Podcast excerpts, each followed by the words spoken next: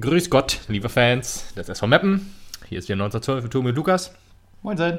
Vor der Winterpause und nach Weihnachten, vor Weihnachten, stimmt, vor Weihnachten und so. Gehabt zu haben. Gehabt zu haben, genau. Zu ich haben. hoffe, ihr habt es gut verlebt. Rutsch. Achso, nee, sagen wir am Ende. Sagen wir am Ende, genau. Ich hoffe, ihr habt äh, gut gespeist, gut, euch gut beschenken lassen. Der SV Meppen hat auch einen Punkt geschenkt, was noch äh, ihr habt, ihr habt halt, ewig her äh, ist. der soll ja wohl erst vom Mappen-Fanartikel gewesen sein, gab ja eine super Fanshop-Aktion vorher. Also Ja, richtig, richtig. Hier auch äh, mit Christbaumkugeln und so, die hingen ja bestimmt auch an dem einen oder anderen Tannebaum. Ja, äh, bei mir. Ja, sauber. Ja, sauber. Ja, das ist gut.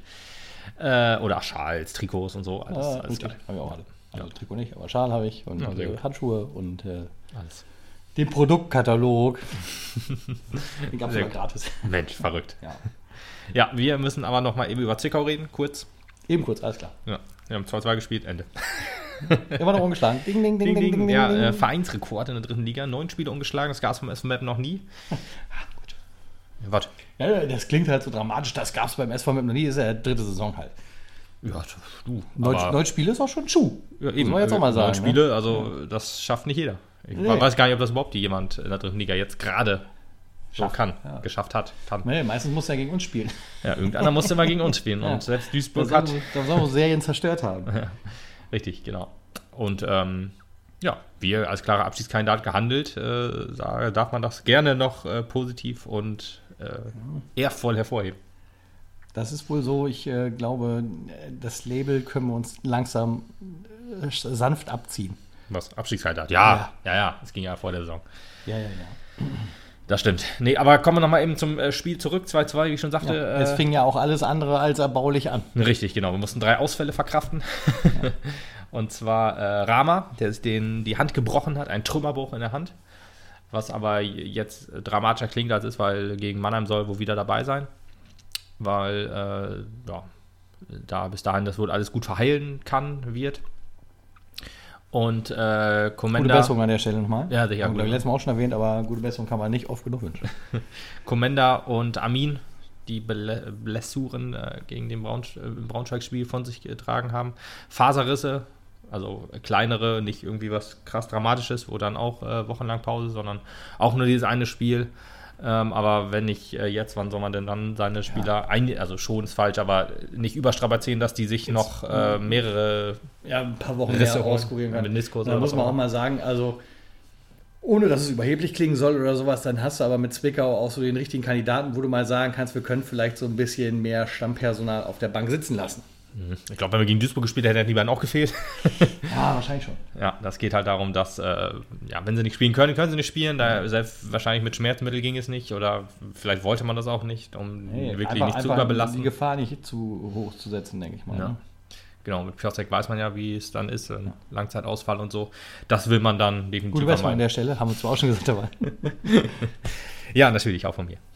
Ähm, ja, aber kommen wir mal zum Spiel. Wie gesagt, hier die drei Ausfälle, da kam Leo Bredol äh, in die Stammelf, äh, in die Startelf, nicht Stammelf. Wahnsinn. Ja, 19 Jahre, sein erster Drittliga-Einsatz von Anfang an, durfte ein paar Minuten glaub, auch schon mal ran beim Spiel gegen eine andere Mannschaft, weiß ich gerade nicht. Aber ich glaube, ein Heimspiel war es auf jeden Fall. War, Äh, war er nicht auch ein Reden dabei?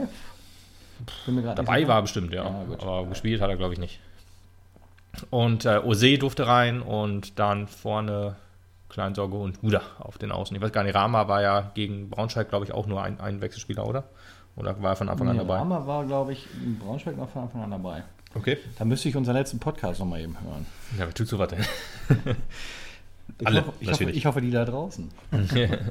nee, aber Rama dann, äh, Guda dann für Rama.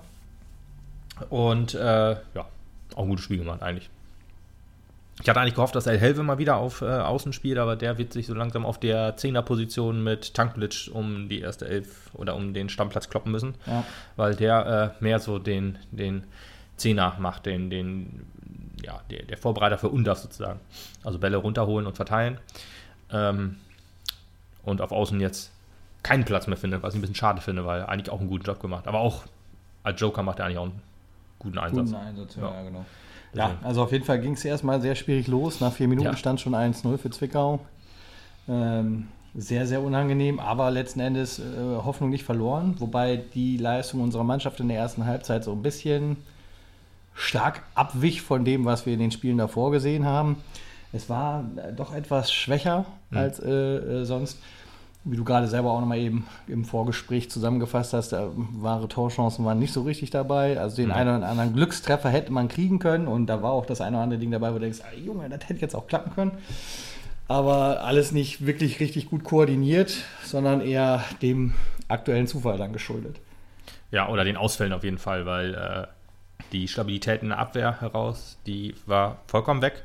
Bredol, der äh, sehr unsichere, einen unsicheren Eindruck gemacht hat, auch eher ein Offensiver, wie, wie es ja auch ähm, in den Interviews hinter, oder in, in der Nachbesprechung dann hinterher hieß, einer, der in, äh, schon elf Tore gemacht hat bei der zweiten Mannschaft.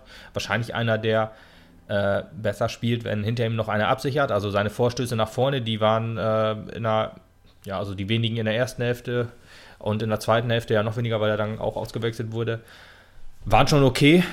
Ähm, hätte vielleicht auch in gute Torchancen enden können, aber dass der, der Abwehrkoordinator Marco Comenda gefehlt hat, das äh, hat man gemerkt, weil äh, Puttkammer und Ose haben es dann halt versucht. Man hat auch viel mehr Egerer gesehen, ähm, der ja eigentlich mehr auch zum Bälle verteilen ist zusammen mit Leugas.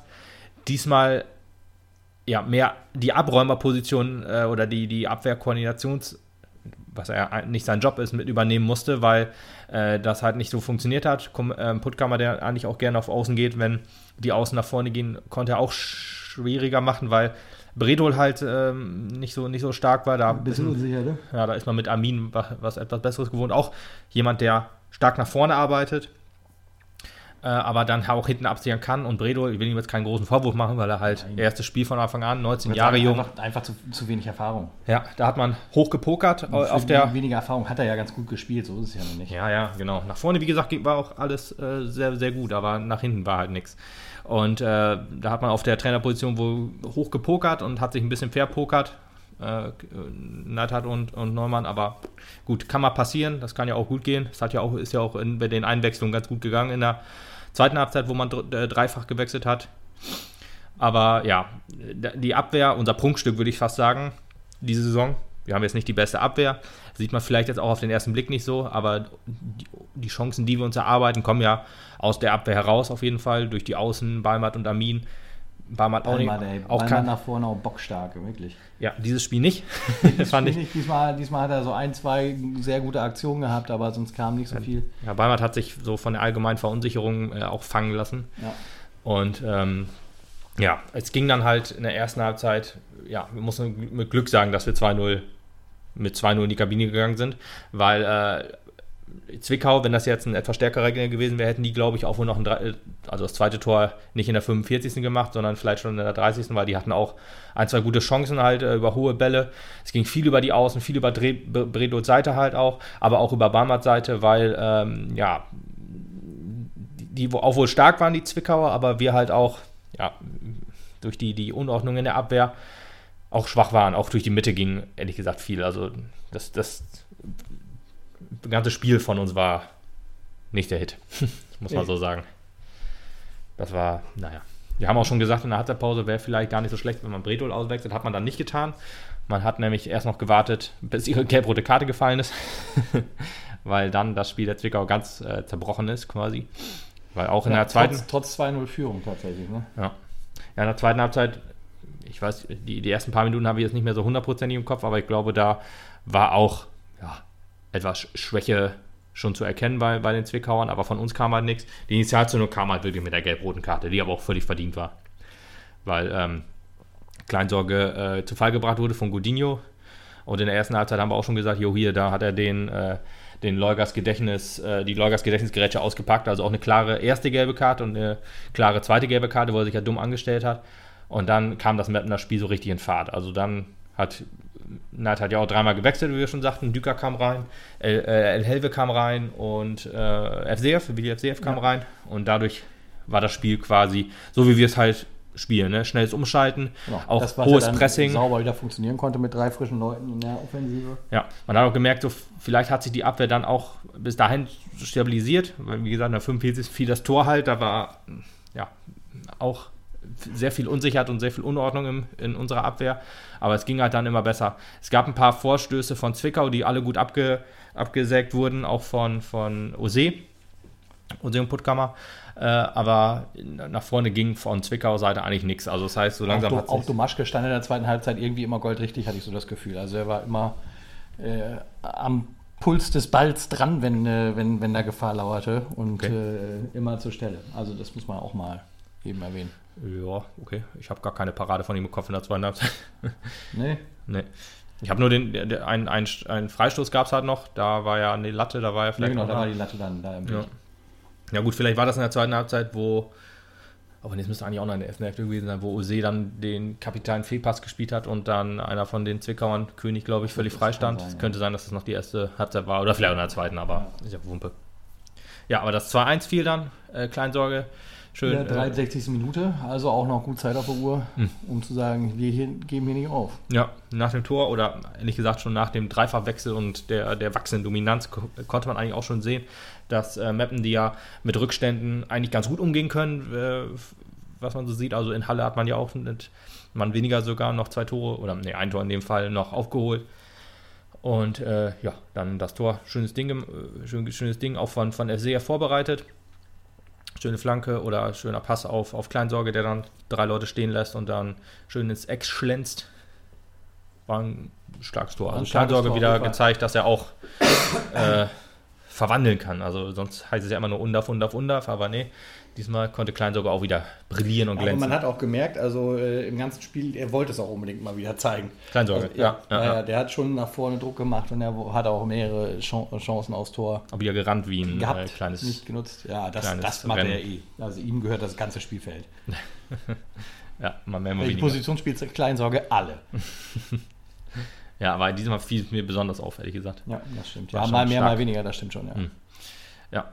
Und äh, FCF halt vorbereitet, das war auch äh, schön, gerade drin, ein paar Minuten drin, gleich die Vorlage gebracht.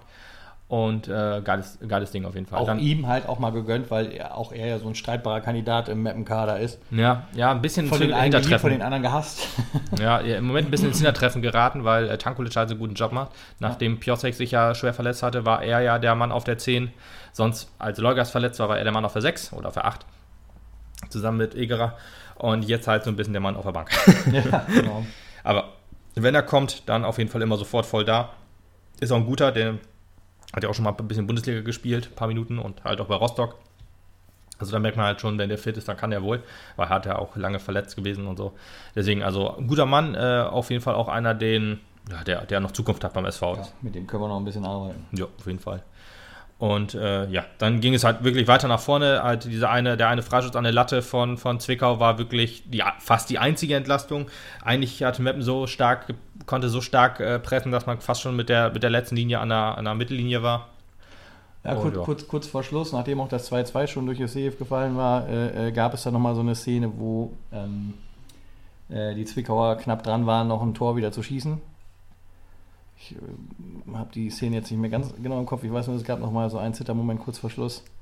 Aber auch das äh, ist dann solide abgearbeitet worden und äh, Ja. Die letzte Chance hatten wir ja noch durch, durch Markus Balmert. ja. Schade eigentlich, weil das äh, schwach, äh, etwas schwächeres Spiel gemacht hatte er.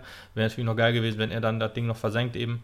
Weil einen Sieg hätten wir auf jeden Fall verdient gehabt, aber man muss aber wirklich zumindest von der zweiten Halbzeit her. Ja, ja, klar. Man muss aber auch sagen, durch die erste Halbzeit hat Zwickau sich den Punkt halt auch verdient.